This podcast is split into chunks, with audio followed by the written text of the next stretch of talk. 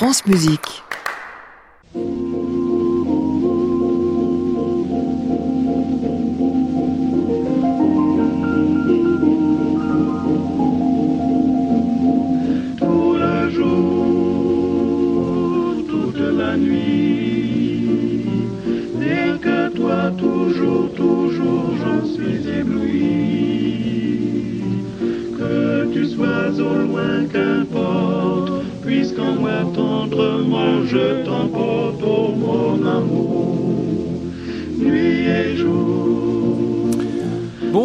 Tous et bienvenue dans le Classic Club sur France Musique, l'émission que vous suivez tous les soirs en direct depuis l'hôtel Bedford à Paris au 17 rue de l'Arcade, l'émission à laquelle vous pouvez assister avec même des séances live. On en aura une dans pas plus tard que 45 secondes et puis que vous pouvez bien sûr retrouver sur internet francemusique.fr en réécoute et en podcast jusqu'au bout de la nuit. Ils sont quatre à nous avoir rejoints aujourd'hui deux fois deux, Bruno Philippe et euh, Jérôme Ducrot qui nous reviennent avec un disque magnifique de musique russe au violoncelle et au piano et puis en ouverture, Félicien Bru et Édouard Macaré qui il y a un an et demi étaient venus nous voir pour nous parler de leur Paris des Bretelles. C'était à l'époque un concert, c'est devenu depuis euh, un disque et rien que pour nous ce soir du live, on les applaudit.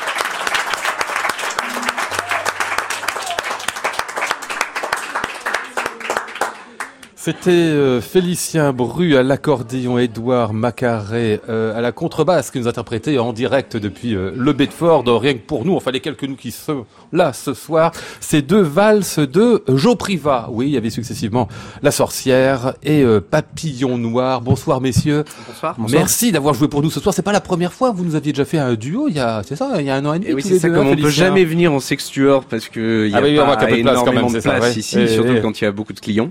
Du coup, euh, j'amène toujours Edouard et c'est toujours lui qui a la chance de venir boire un petit verre à l'hôtel Belford pour le Classic Club.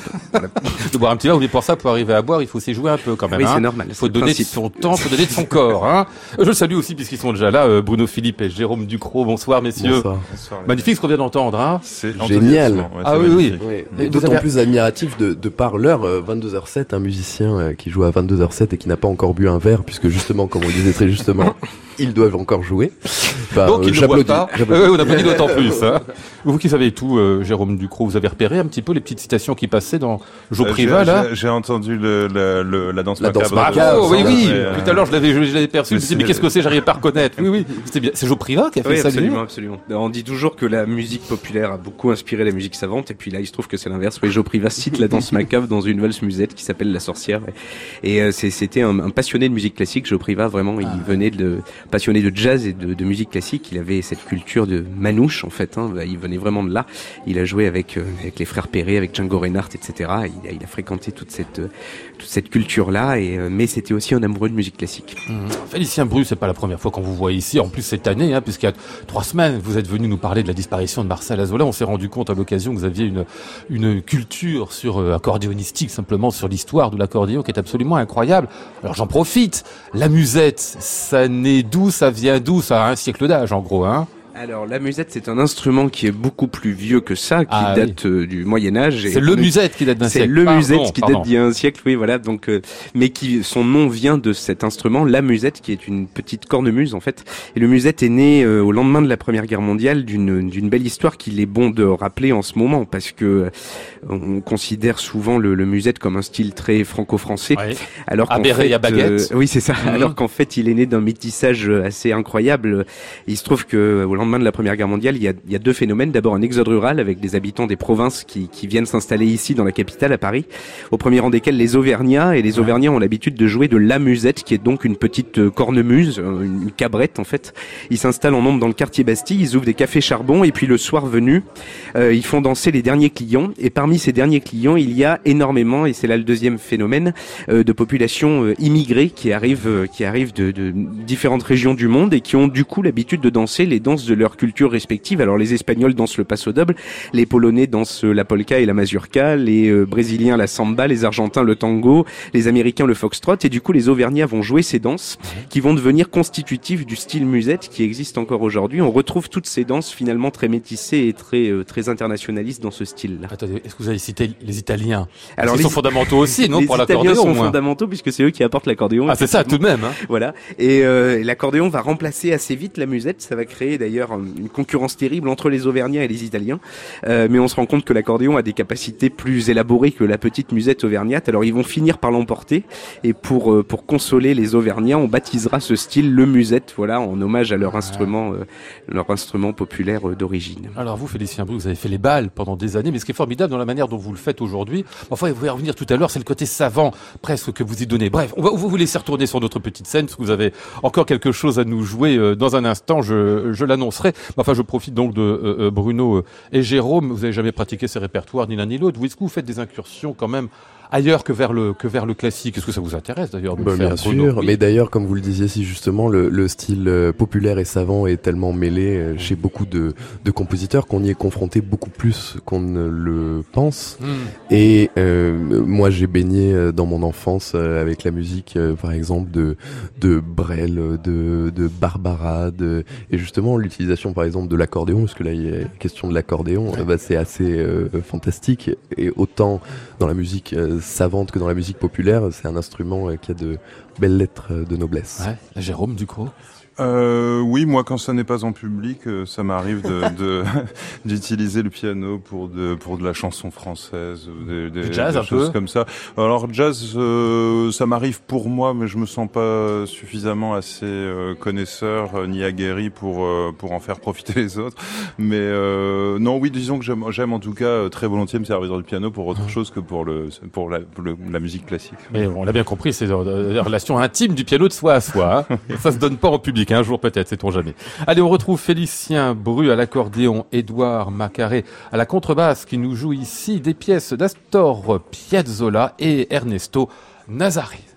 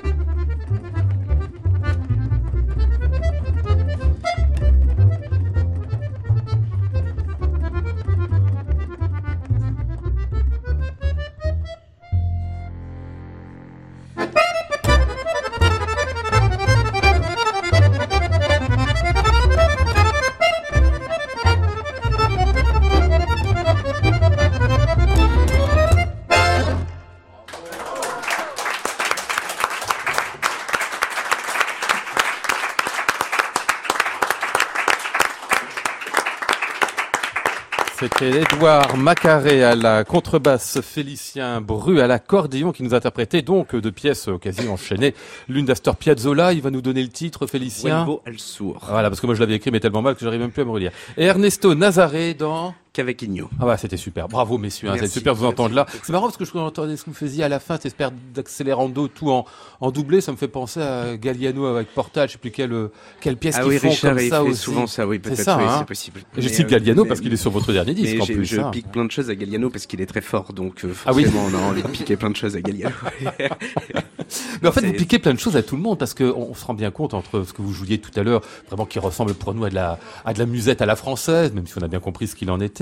Ce que vous faites là, c'est mini tango plutôt euh, l'Amérique du Sud. Il faut aller chercher euh, les styles un peu partout, hein. Oui, puis le, pour le coup, le concept du duo avec Edouard, parce qu'on joue aussi en duo avec Edouard, c'est pas le pari des bretelles, c'est un duo contrebasse accordéon, mais on joue aussi des pièces euh, du répertoire pour, pour contrebasse, parce qu'en fait, ce que ce fait Marcel Azola ou Richard Galliano pour l'accordéon, c'est-à-dire l'implanter, enfin réussir à l'implanter dans le milieu du jazz et de la musique classique, il se trouve qu'il y a euh, des compositeurs qui ont œuvré de, de la même manière il y a plus d'un siècle pour la contrebasse et on joue entre autres des pièces de, de Giovanni Bottesini, moi que je connaissais pas du tout puisque je viens du bal musette et euh, il y a tout, tout ça m'était complètement étranger il y a encore quelques années mais qui sont superbes et qui marchent plutôt bien à l'accordéon. Alors je parle sous l'œil euh, du pianiste euh, assis à côté de moi, mais euh, mais il y a, il y a certaines choses qui marchent. Alors les, les pièces pour piano marchent pas très bien à l'accordéon. On compare souvent le Ah ouais piano et, et l'accordéon. On parle du piano du pauvre.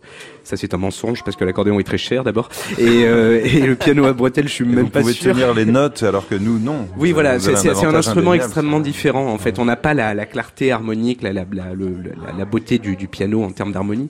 Mais par contre, effectivement, on peut tenir les sons. Et il se trouve que dans les dans les, les transcriptions, les réductions de parties d'orchestre, euh, il y a il y a vraiment un intérêt, je trouve. euh, finalement, c'est une réduction très différente de ce qu'on peut faire au piano et ça fonctionne plutôt plutôt pas mal. ouais. Oui, absolument. D'ailleurs, dans les, dans les transcriptions de, de, de pièces d'orchestre pour petit ensemble de chambres qui ont pu être faites au début du, du 20e, je, alors je sais plus exactement, c'était, c'était pas la- une, peut-être une transcription de Schoenberg, je crois, d'une symphonie de, alors je sais plus où il utilise justement le, le- l'accordéon comme liant, en fait, Oui, et c'est formidable dans un ensemble de chambres parce que justement ça permet ces tenues, euh, Oui, ça fonctionne. et, assez bien. euh, Et Rossini avait utilisé le piano et l'harmonium pour cette Ouais. pe- petite messe Oui. solennelle. Mmh. Pareil, euh, la légende dit qu'il voulait utiliser l'accordéon, et puis finalement il l'a pas fait, puisqu'à l'époque on pouvait pas jouer de l'accordéon dans les églises. Ah pas oui, autorisé. c'était interdit. Ah, oui. Ah ouais. Philippe. Lionel nous demandait tout à l'heure euh, nos, nos incursions euh, éventuelles euh, dans, dans, dans, dans ce type de musique, mais nous, on a la chance d'avoir Piazzolla qui s'est intéressé un peu à notre instrument aussi. On a un grand tango et justement, moi, mon plus grand regret,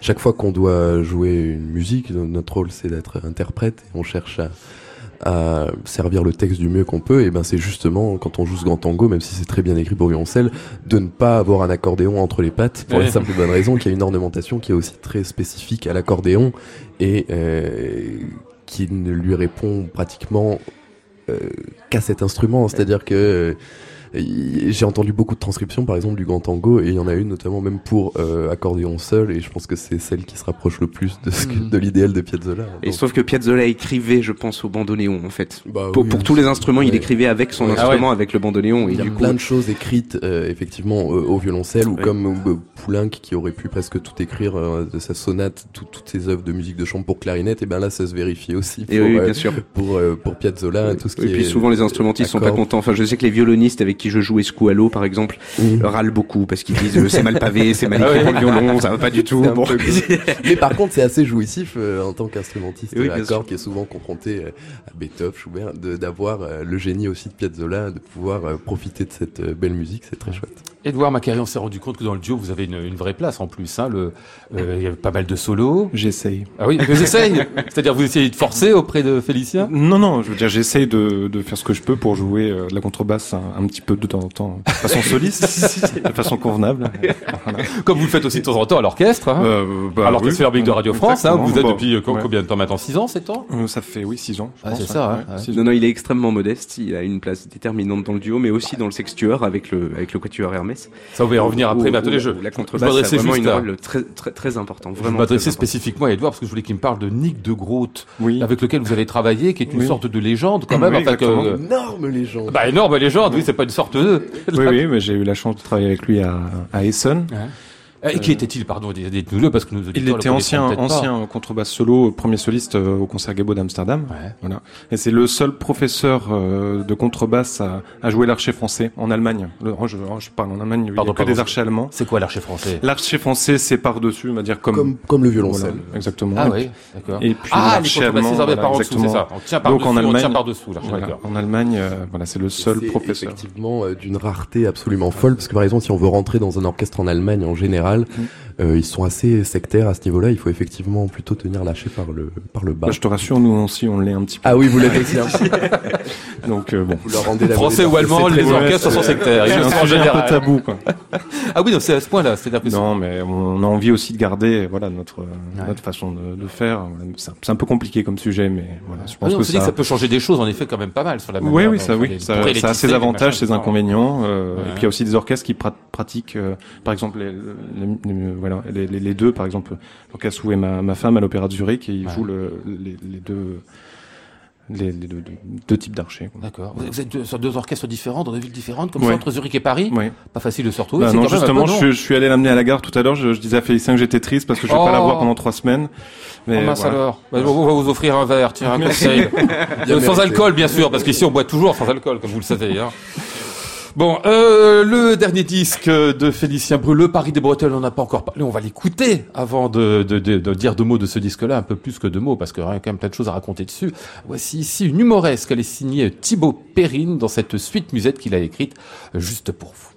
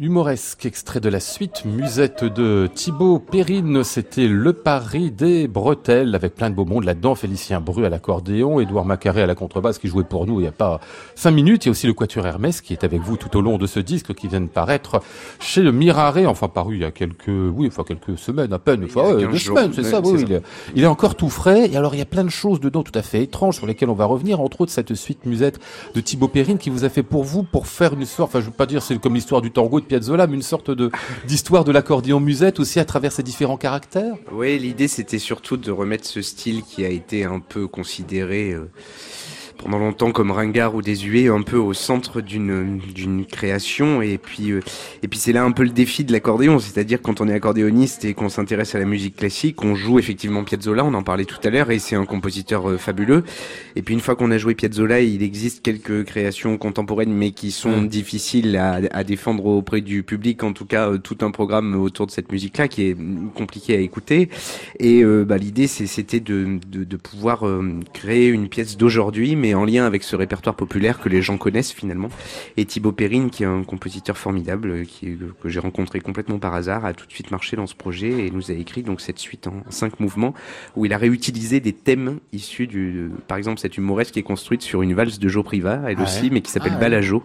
Et il a réutilisé des thèmes et des, des rythmiques euh, caractéristiques des, des danses musettes. Et puis ensuite, il a bougé les, les harmonies, le, nombre de temps par mesure. Des fois, il nous a donné quelques sueurs. Mais, euh, mais finalement, ça s'est bien passé. Vous parlez des, des rythmiques, c'est ce que je me disais tout à l'heure en vous écoutant aussi. C'est bien sûr un instrument mélodique également, l'accordéon, mais un instrument très rythmique. Enfin, On arrive à donner quelque chose, une sorte d'impulsion, quelque chose d'assez irrésistible en plus pour le, pour le corps, pour l'envie de danser. Ah oui, vous trouvez Ah oui, non Je sais pas, moi je me trouve assez a mauvais en rythme, donc Ah euh, il bon y a des gens très forts pour ça, mais oui, oui, bah après c'est le propre C'est d'un pas vous, c'est l'instrument, alors que bon. Il a des accents euh, Ah oui, toniques, il a des choses. Et c'est le propre des instruments alors c'est- harmoniques, sans toi, doute. mais dans ce non, non, je oui, pense oui. pas, non, je pense pas. Non, mais par exemple, Richard euh, Galliano, dont on parlait tout à l'heure, est absolument incroyable pour ça. Il est capable de tenir une mélodie et, euh, et en dessous de, de- d'avoir des rythmiques extrêmement complexes sans qu'elles viennent empêcher justement la mélodie de, de phraser et de chanter. Il est assez incroyable et j'ai pas son niveau de maîtrise là-dessus, mais, mais je vais continuer à travailler. bien mais modeste, je suis un hein, peu vieux maintenant, mais Non, hein Bon. La petite suite française, alors c'est une pièce, un cycle de Richard Galliano, vous avez enregistré aussi euh, sur Oui, ce disque. Hein parce que c'est un peu lui qui m'a donné l'idée de ce projet. Il a vraiment été formidable et il nous a confié cette pièce qu'il a écrite il y a une quinzaine d'années. Ouais. C'est sa première incursion finalement dans le milieu de la musique classique parce que lui, il a commencé par euh, par la chanson française. En fait, il allait presque, il était presque convaincu d'arrêter l'accordéon. À un moment, Ah ouais il commençait à jouer de l'orgue à monde, de l'orgue électronique beaucoup, et puis il a reçu un coup de fil de Claude Nougaro qui l'a engagé dans son son orchestre, dans son band à l'époque. Et du coup, il a il a commencé par la chanson française. Ensuite, il a fait beaucoup de jazz, bien sûr. Et puis voilà, la petite suite française, c'est une pièce qu'il a qu'il a écrite pour pour orchestre à cordes et accordéon il y a il y a déjà une quinzaine d'années et qui nous a confié dès le début du projet. ouais. Qu'est-ce que c'est fascinant comme euh, Jérôme Ducrot quand on entend parler là de- des parcours de- d'accordéonistes tels que nous les, les décrit là euh, Félicien Bru, nous pour, pour les classiques, on fait du classique et puis on reste dans le classique, on n'en bouge pas. Et on a l'impression que toute leur vie en fait c'est passé à travers des styles comme ça, des genres, des... Ah oui, hein. c'était très Je que c'est mieux, intéressant. hein, mais c'est quelque chose de fascinant. Non, non, mais c'était très intéressant d'entendre l'histoire. J'ai appris plein de choses déjà au début de l'interview euh, quand tu as raconté l'histoire de l'histoire du musette et de la musette. Enfin, et, euh, et en effet, euh, le, enfin tout ce brassage et tout tout ce qu'on retrouve dans ces dans ces musiques différentes et toutes ces ces connexions avec euh, que ce soit des citations de classiques dans Ouais. la dans la musique populaire, des citations populaires dans la musique classique, etc. Ça montre à quel point les frontières sont sont poreuses et à quel point on a tort euh, souvent de vouloir catégoriser les choses d'une façon définitive. Et nous, on, enfin, on sait tous que qu'on a nous à apprendre beaucoup de la musique euh, populaire, notamment dans, pour les questions rythmiques euh, qu'on abordait euh, qu'on abordait juste avant, euh, mais pour plein d'autres raisons aussi, pour la pour la comment dire, pour la sensation corporelle de la musique, Ouais. etc. Pour, Côté pour naturel du le, rapport le côté le côté naturel, le côté euh, sensuel, physique, le rapport le rapport qu'on- assez immédiat qu'on peut avoir euh, avec le avec le public. Et puis euh, voilà, je pense que les, enfin j'aime j'aime beaucoup quand les choses se passent comme ça, c'est-à-dire euh, sous forme de connexion, de- d'emprunt, de, de, d'aller-retour, etc. C'est toujours très intéressant Oui, d'entendre. puis je crois qu'on va de plus en plus vers ça. C'est, ça a été un problème un peu français quand même, parce qu'il y a, bah, vous avez enregistré de la musique russe. J'ai écouté un peu euh, ce matin. Et, et, et il se trouve qu'en Russie, les, les, les frontières sont, sont beaucoup moins, Ouais. beaucoup moins formatées que chez nous. Euh, Il y, a, y, a, y a quelque chose de, de, beaucoup plus évident, y compris dans le, dans le parcours des, des jeunes élèves dans les écoles de musique, dans les conservatoires, euh, qui, qui passent beaucoup plus d'un style à l'autre. C'est vrai qu'en France, on a tendance à rentrer assez vite dans un cursus classique ou dans un cursus mmh. jazz, et, euh, et ensuite à, à aller jusqu'au bout de ça sans forcément voir, voir de, beaucoup de choses à côté. Un truc qui me plaît dans ce que vous faites aujourd'hui, Félicien Bru, c'est que vous donnez en quelque sorte une sorte de, je sais pas comment on pourrait dire, de valeur savante ou quelque chose comme ça au musette, comme s'il s'agissait de lui accorder une attention telle ou aussi une capacité d'écriture telle qui peut, d'une certaine manière, récupérer de, de, de, de je cette crois que ça a toujours été fait, c'est ce qu'on fait. Enfin, on ah s'est arrêté de le faire un, un moment, peut-être pendant le XXe siècle, avec euh, l'ère de la musique euh, atonale. Mais, mais finalement, si on regarde la, la, la, fin de la période romantique, les compositeurs ont fait que ça, s'inspirer mmh. de, de, thèmes populaires et, de, et de, leur culture populaire d'origine. Et finalement, c'est euh, et c'est aussi ce qu'a fait Piazzolla pendant le XXe siècle, finalement. Voilà. Bruno? Oui, mais ce que, je, ce que je trouvais très intéressant que, que vous avez tous abordé euh, depuis le début de l'émission, euh, et ce que tu viens de dire dans un précédent micro, euh, c'est que cette euh, musique-là, par rapport au public, de créer la, la, la, la connexion, en fait, euh, là, elle, il se trouve que elle est savante, euh, populaire, mais effectivement, dans l'inconscient collectif, la musique, de toute façon, il faut bien que tout le monde se rende compte que simple, du simple fait de l'harmonie, elle est dans l'inconscient collectif et donc elle est euh, présente. Et effectivement, on, on, parlait de passerelle et de connexion. Ça, c'est une très belle collection, euh, évidemment, euh, vers la musique dite classique et même déjà classique. Et je pense que c'est. Oui, vas-y, Oui, absolument. Non, mais puis je voulais dire, enfin, ce, même cette question de musique savante ou pas savante, c'est toujours aussi un, un, terrain glissant parce que aller dire que, je sais pas, vous parliez tout à l'heure, j'imagine, de la chanson euh, de Brel, Vesoul, aller dire que ça n'est pas savant parce que c'est de la musique. Enfin, je veux dire, il y a plein de, il y a plein de musiques écrites pour Brel, pour Piaf, pour mmh. Aznavour ou pour je, je ne sais oui, qui, il y a quelques qui sont, euh, qui sont, qui peuvent être extrêmement savantes en fait. C'est-à-dire qu'il faut réellement savoir beaucoup de choses pour arriver à, à, les, à les, composer. Je pense que peut-être la différence entre le savant et le non savant, enfin, j'ai beaucoup réfléchi à ce problème-là, moi venant du bal musette et allant vers la musique classique, je crois que vraiment c'est lié à l'écrit. C'est-à-dire ouais. que la, la, la, la, la forme classique, dans sa longueur et dans sa complexité, fait qu'on a besoin de l'écriture. Si c'est impossible, mmh. y compris euh, la suite musette de Thibaut Perrine, c'est impossible de la jouer si on n'a pas une partition. Et, euh, et, je crois qu'en fait, voilà, plutôt que de parler de musique savante et musique, euh, je sais pas comment, populaire. dite populaire, ouais. on ferait mieux de parler de musique écrite et de musique non écrite. Et c'est vrai que la mmh. chanson, ça peut être non écrit. C'est peut-être ça la différence. Le Paris des Bretelles, c'est donc le titre du euh, dernier disque de Félicien Bru avec euh, Édouard Macaré, le Quatuor Hermès, mais aussi Florent Olivier. Ça vient de paraître chez Mirare et plein de belles choses dedans, dont aussi un Américain à Paris de George Gershwin dans un arrangement euh, pour quintette à cordes et accordéon, absolument super. Et puis du Piazzolla, du Gus Visor, enfin de quoi s'amuser, écouter de belles choses aussi. Classic Club, Lionel Esparza, France Musique. Il est 22h34, la musique russe nous attend. Il paraît qu'il fait l'accent le, le, le russe très bien, hein, d'après ce que j'ai pu dire. Da. Da. ça, je sais le faire aussi. Hein. Allez, Rachmadinov pour entrer dans ce disque.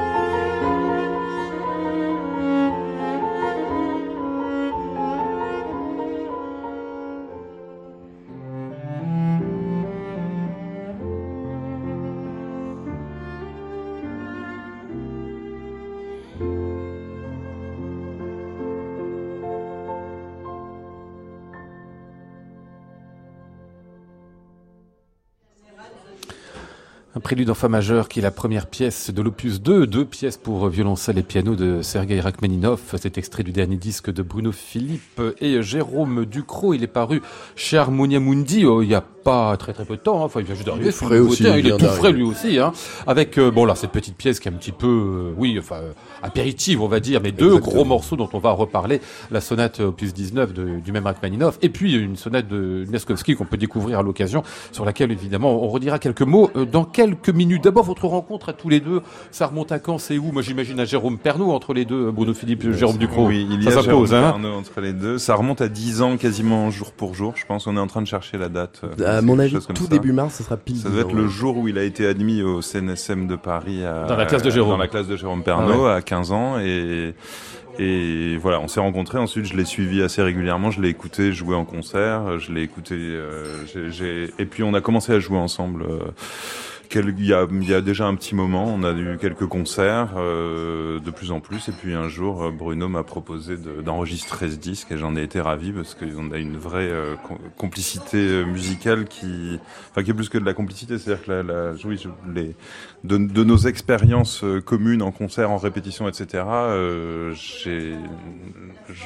comment dire, je, je suis vraiment comblé. C'est-à-dire que l'entente musicale est telle qu'on n'a pas besoin de pas besoin de parler, pas besoin de se poser trop de questions. S'engueuler non plus. Pas besoin de s'engueuler non plus. Ni de se dire des gentillesses, ni de s'engueuler. Ni de se dire des Voilà. gentillesses. Pardon, je reviens à la classe de Jérôme Pernaud, euh, qui est une classe assez formidable parce Bah, qu'on ne fait bien pas que de la musique. Vous étiez du voyage en Allemagne, le Mais fameux. tout à fait. Ah oui, c'est ça, dans Mais le bien train sûr, et tout. c'était ma, je venais de faire ma rentrée au conservatoire. Je Ah oui. suis parti en vacances, non en vacances, non mais trois semaines après mon arrivée au conservatoire. Ah On a fait ce voyage bac, mais bien Non, sûr non, que vous non. ah, vous mais moi, j'avais, d'ailleurs, j'avais pas 15 ans, j'avais 14 ans, euh, Jérôme Ah. Ducrot.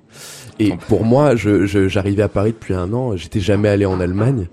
Et euh, voilà, c'était c'était fou et on a fait un parcours bac effectivement. Je me souviens, on est arrivé au château de la Wartburg après avoir pris un, un avion très très matinal. On a commencé notre voyage là, on a fini à Leipzig. euh, à l'église euh, où officier euh, bac, c'était hyper émouvant. On était avec Gilles Cantagrel. Ah oui, il était avec vous aussi. Oui, Ah, tout à fait. Ah oui, pour vous faire le, le pour côté nous faire vous apprendre. Bah, en pas, tant que meilleur ami de bac, voilà, il nous faisait, il Ah nous ouais. faisait euh, Ah. la visite. Et donc oui, euh, c'est euh, par l'intermédiaire de mon, mon professeur, mon mentor, même Jérôme Pernaud, que j'ai rencontré. euh, Ah. J'ai eu la chance de rencontrer Jérôme Ducrot. Et vous êtes dit, pardon, quand vous étiez là, euh, euh, dans le train, là, tout début de votre, votre première année de, de conservatoire, c'est, Mm. c'est comme ça tout le temps, le conservatoire, c'est ça? Ça peut être Bah, trop j'espérais, j'espérais, puis après j'ai dû tirer 5 ans. Quoi. Oui, c'est ça, ouais. non, mais dans la classe de Jérôme, ça a été vraiment cinq années assez euh, magnifiques. D'ailleurs, je, je, je m'en suis d'autant plus euh, rendu compte une fois que ça s'arrête. On, on se rend pas compte. Peut-être que j'étais étudiant en même temps euh, qu'Edouard ici ouais. présent euh, au conservatoire, et en fait, on se rend pas compte à quel point cinq ans ça passe vite. Ça, à quel point ça passe vite et à quel point on est C'est sûr, ça rend- et à quel point on est on est bichonné bon probablement spécialement dans la classe de Jérôme mais euh, à quel point euh, c'est des années tellement importantes Mm. tellement importantes alors on peut penser à faire la fête on peut penser à faire euh, beaucoup de choses mais ces cinq années là en fait sont vraiment euh, cruciales Et si on n'en profite pas, elles seront perdues définitivement en plus. c'est hein. De toute façon, on le sait pas probable. sur le tout moment. le temps Sans perdu ne se bon. rattrape plus Et oui, voilà. C'est étonnant comme les, les choses, quand les morceaux, par exemple, qu'on a appris Oui, pendant sûr. ces années-là, on les a pour la vie. Oui. On peut les ressortir à n'importe Oui. quel moment, n'importe quelle heure. Il y a une espèce de. C'est lié à l'âge. D'imprégnation même, euh, physique. Voilà, c'est ça, Ouais. d'imprégnation corporelle, Ouais. digitale. On sait jamais trop dans quelle zone ces, ces choses-là restent. En fait, c'est assez mystérieux, mais les, et surtout le les choses confort apprises. euh, et le oui. confort et la chance en fait entre guillemets de, de ne pas avoir de concert Mm. On, Oui. on est là pour étudier, on est là à faire un vrai job d'artisan pratiquement et très peu d'interprètes. Et euh, ces heures-là qu'on a à avoir les mains dans le cambouis et à travailler, on, on- un- avoir 12 heures dans sa journée pour travailler, on le retrouvera euh, Mm. Très peu souvent Ouais, Parce qu'après, il y par a la la suite. carrière, il y a la vie, enfin, il y a Euh, tout. pas, pas forcément la carrière, mais juste euh, voilà la vie. ouais. et effectivement, ouais. Alors, qui est ce Nikolai Miaskowski que vous- dont vous avez enregistré ici la, la première sonate, une très très étrange œuvre, très, très belle. D'ailleurs, on va y écouter un extrait dans dans un instant. C'est même assez fascinant le, le, le- ce- ce- cette pièce-là. Vous l'avez découvert comment? C'est qui C'est quoi euh Moi, c'est Jérôme? c'est c'est Bruno Philippe qui m'a fait découvrir cette sonate que je ne connaissais pas en fait avant qu'il me propose de l'enregistrer. Je connaissais de lui un concerto pour violoncelle qui est peut-être son œuvre la plus connue ou la, la moins inconnue. C'est pas, voilà. pas lui faire injustice que de dire ça parce que le, en fait, ce Miaskowski a été euh, vraiment assez euh, reconnu, connu et reconnu euh, en Union soviétique pendant la, enfin en- pendant la première moitié du du 20e et euh, il est comme comme certains compositeurs pour des tas de raisons euh, tombé dans l'oubli Mhm. et il bénéficie euh, d'un regain d'intérêt j'ai l'impression qui est tout à fait légitime parce qu'il a écrit une musique qui est très inspirée souvent Un peu Assez comme un euh, Mettner, en fait, qui revient beaucoup oui, à la comme mode pour les Mettner aussi, pianistes. J'ai l'impression que oui. le, le Miaskowski, chez les violoncellistes, en tout cas, redevient... euh, Ouais, à la mode. C'est vrai, c'est probablement comparable. Et il a écrit euh, 27 symphonies, je crois, ou quelque chose comme Ah ça. oui, quoi. quand même. Ah oui, Ah c'était oui, oui, Pas mal oui. de, Ah oui. pas mal de quatuors à cordes. Il a été un grand pédagogue. Il a été un musicien assez reconnu. Et euh, et puis voilà. Et puis cette cette première sonate pour violoncelle. Mais enfin, vous vouliez en parler Oh, non, mais ça, moi, j'en parle Non, pas, c'est vous qui en cette, parlez. cette, euh, cette première sonate pour violoncelle a une forme assez particulière parce qu'elle est en deux Oui. mouvements, juste, enfin, un- voilà, deux mouvements enchaînés, un mouvement lent et un mouvement Mhm. rapide. Et c'est d'une, euh, c'est d'une très grande inspiration, une très belle écriture de violoncelle et de piano, je trouve aussi. Mhm. Et hum, elle se marie vraiment bien avec Rachmaninov. J'étais très heureux de cette découverte. Ah oui, mais ça, ça, ça va très bien ensemble d'ailleurs. Euh, on va écouter ici l'Adagio qui ouvre justement cette première sonate de Miaskowski.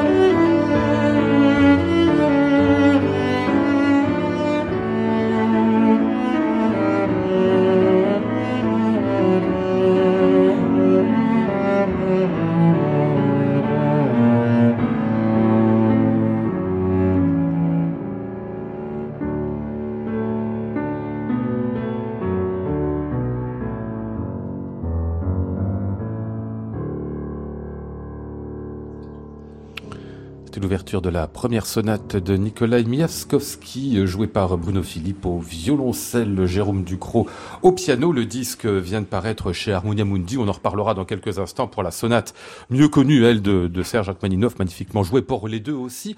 Mais à 22h47, je salue un invité qui, qui, qui était là aujourd'hui. Donc du coup, Par il, est bah, complètement, pas tout à fait par hasard, mais presque. Non, ouais. On sait qu'il se passe toujours quelque chose à l'hôtel Bedford. Hier soir, on avait un concert de Léa Desandré et Thomas Dunford. Et ce soir, il y avait le Cercle Wagner qui était là avec Richard Peduzzi. Bonsoir Richard. Bonsoir. Ravi de vous retrouver ici. Ça fait dix ans qu'on s'est vu à la Villa Médicis du Oui. temps où vous la dirigiez. ans, oui, ça passe vite, oui, Ah, absolument. oui. Oh Ne me dites pas ça. On sait quelque chose. Oh. Qu'est-ce que vous faisiez ici? Qu'est-ce que vous racontiez Non, au Cercle raconter Wagner des, aujourd'hui? je devais raconter des histoires sur Wagner, donc j'ai raconté ce que j'ai pu, Ah ouais? et c'était bien, c'était très agréable comme ça. De, Vous avez inventé sur Wagner, c'est ça ou sur le ring? Raconter, raconter, sur le Raconter, ring, raconter ce que j'ai vécu en fait Bien sûr. à Bayreuth. Le avec, ring euh, Chéreau, Boulez, voilà, voilà. hein, a- Et Jacques Schmitt aussi, qui faisait les costumes.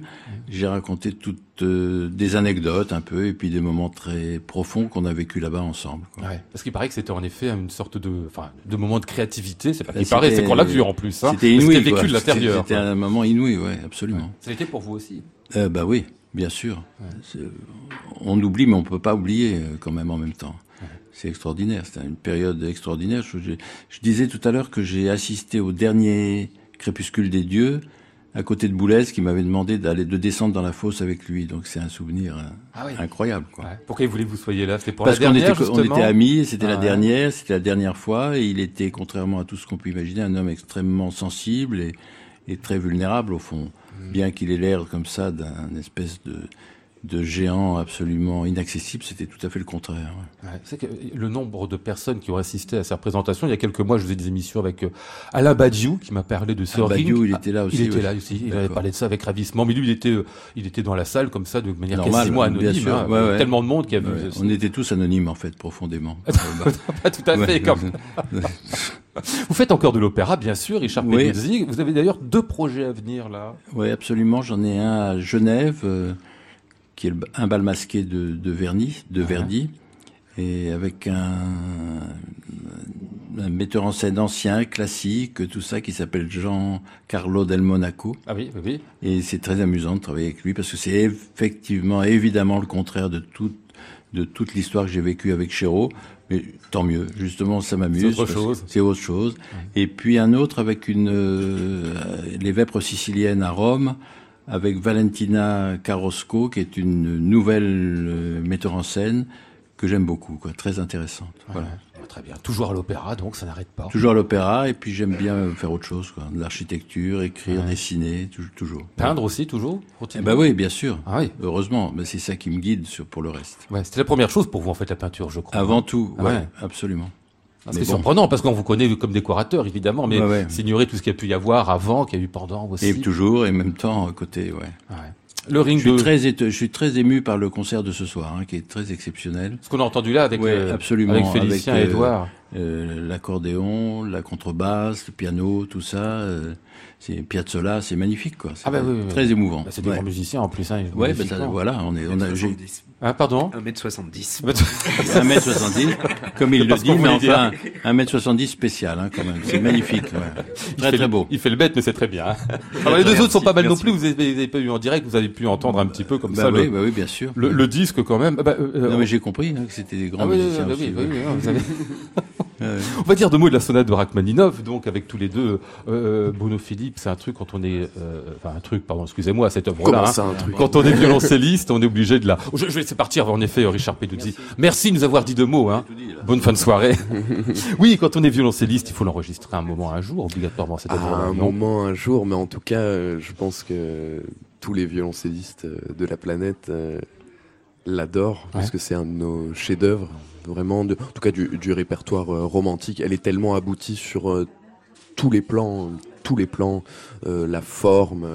les thèmes qui sont tous tellement inspirés, les développements qui sont. tous- Alors il, il faut un un pianiste de compète en, en répertoire de sonate Ouais. parce que Rachmaninov c'était c'était un coquin quand même dans son écriture. Mais il écrivait pour lui aussi. Hein, hein. Euh, oui, le, Euh, grande main et il l'a- virtuosité, Il euh. l'a créé lui-même, euh, Ouais. comme, comme, oui, comme toutes ses œuvres pianistiques.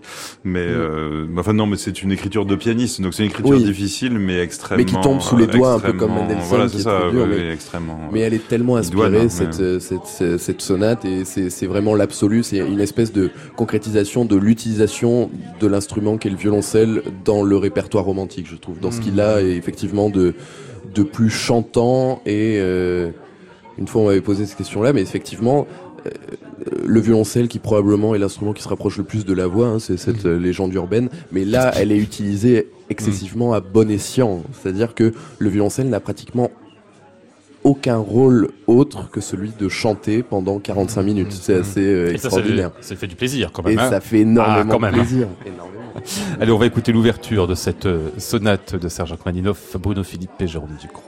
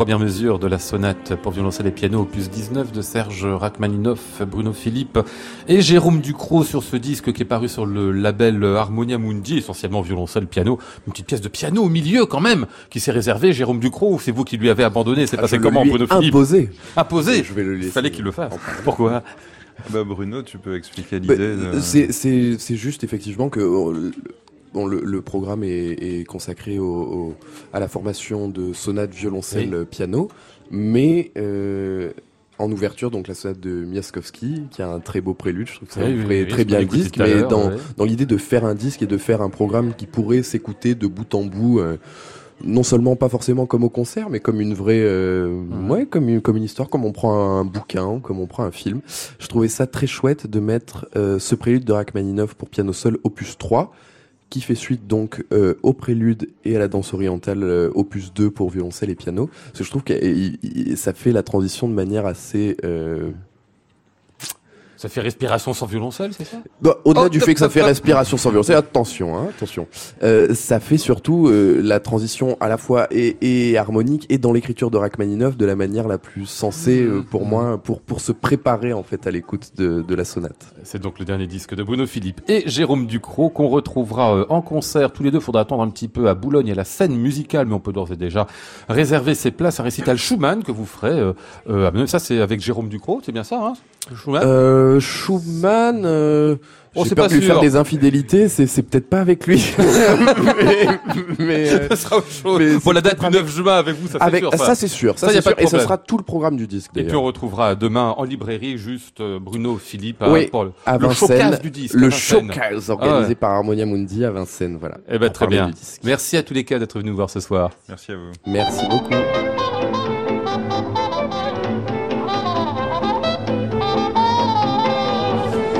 Nous étions ce soir avec Flora Sternadel, Maud Nourri, Antoine Courtin, Alexandra Bergel et Clémence Bonfils. Voici le ciel peuplé de ces moutons blancs. Voici la mer troublée, spectacle troublant. Je vous retrouve demain, mercredi, avec le quatuor Diotima pour parler de Bella Bartok, avec Giuseppe Grazioli pour parler de Nino Rota. J'entends la ville qui me dit bonsoir et moi sur le quai de la gare, je dis de mon mieux des mots d'adieu.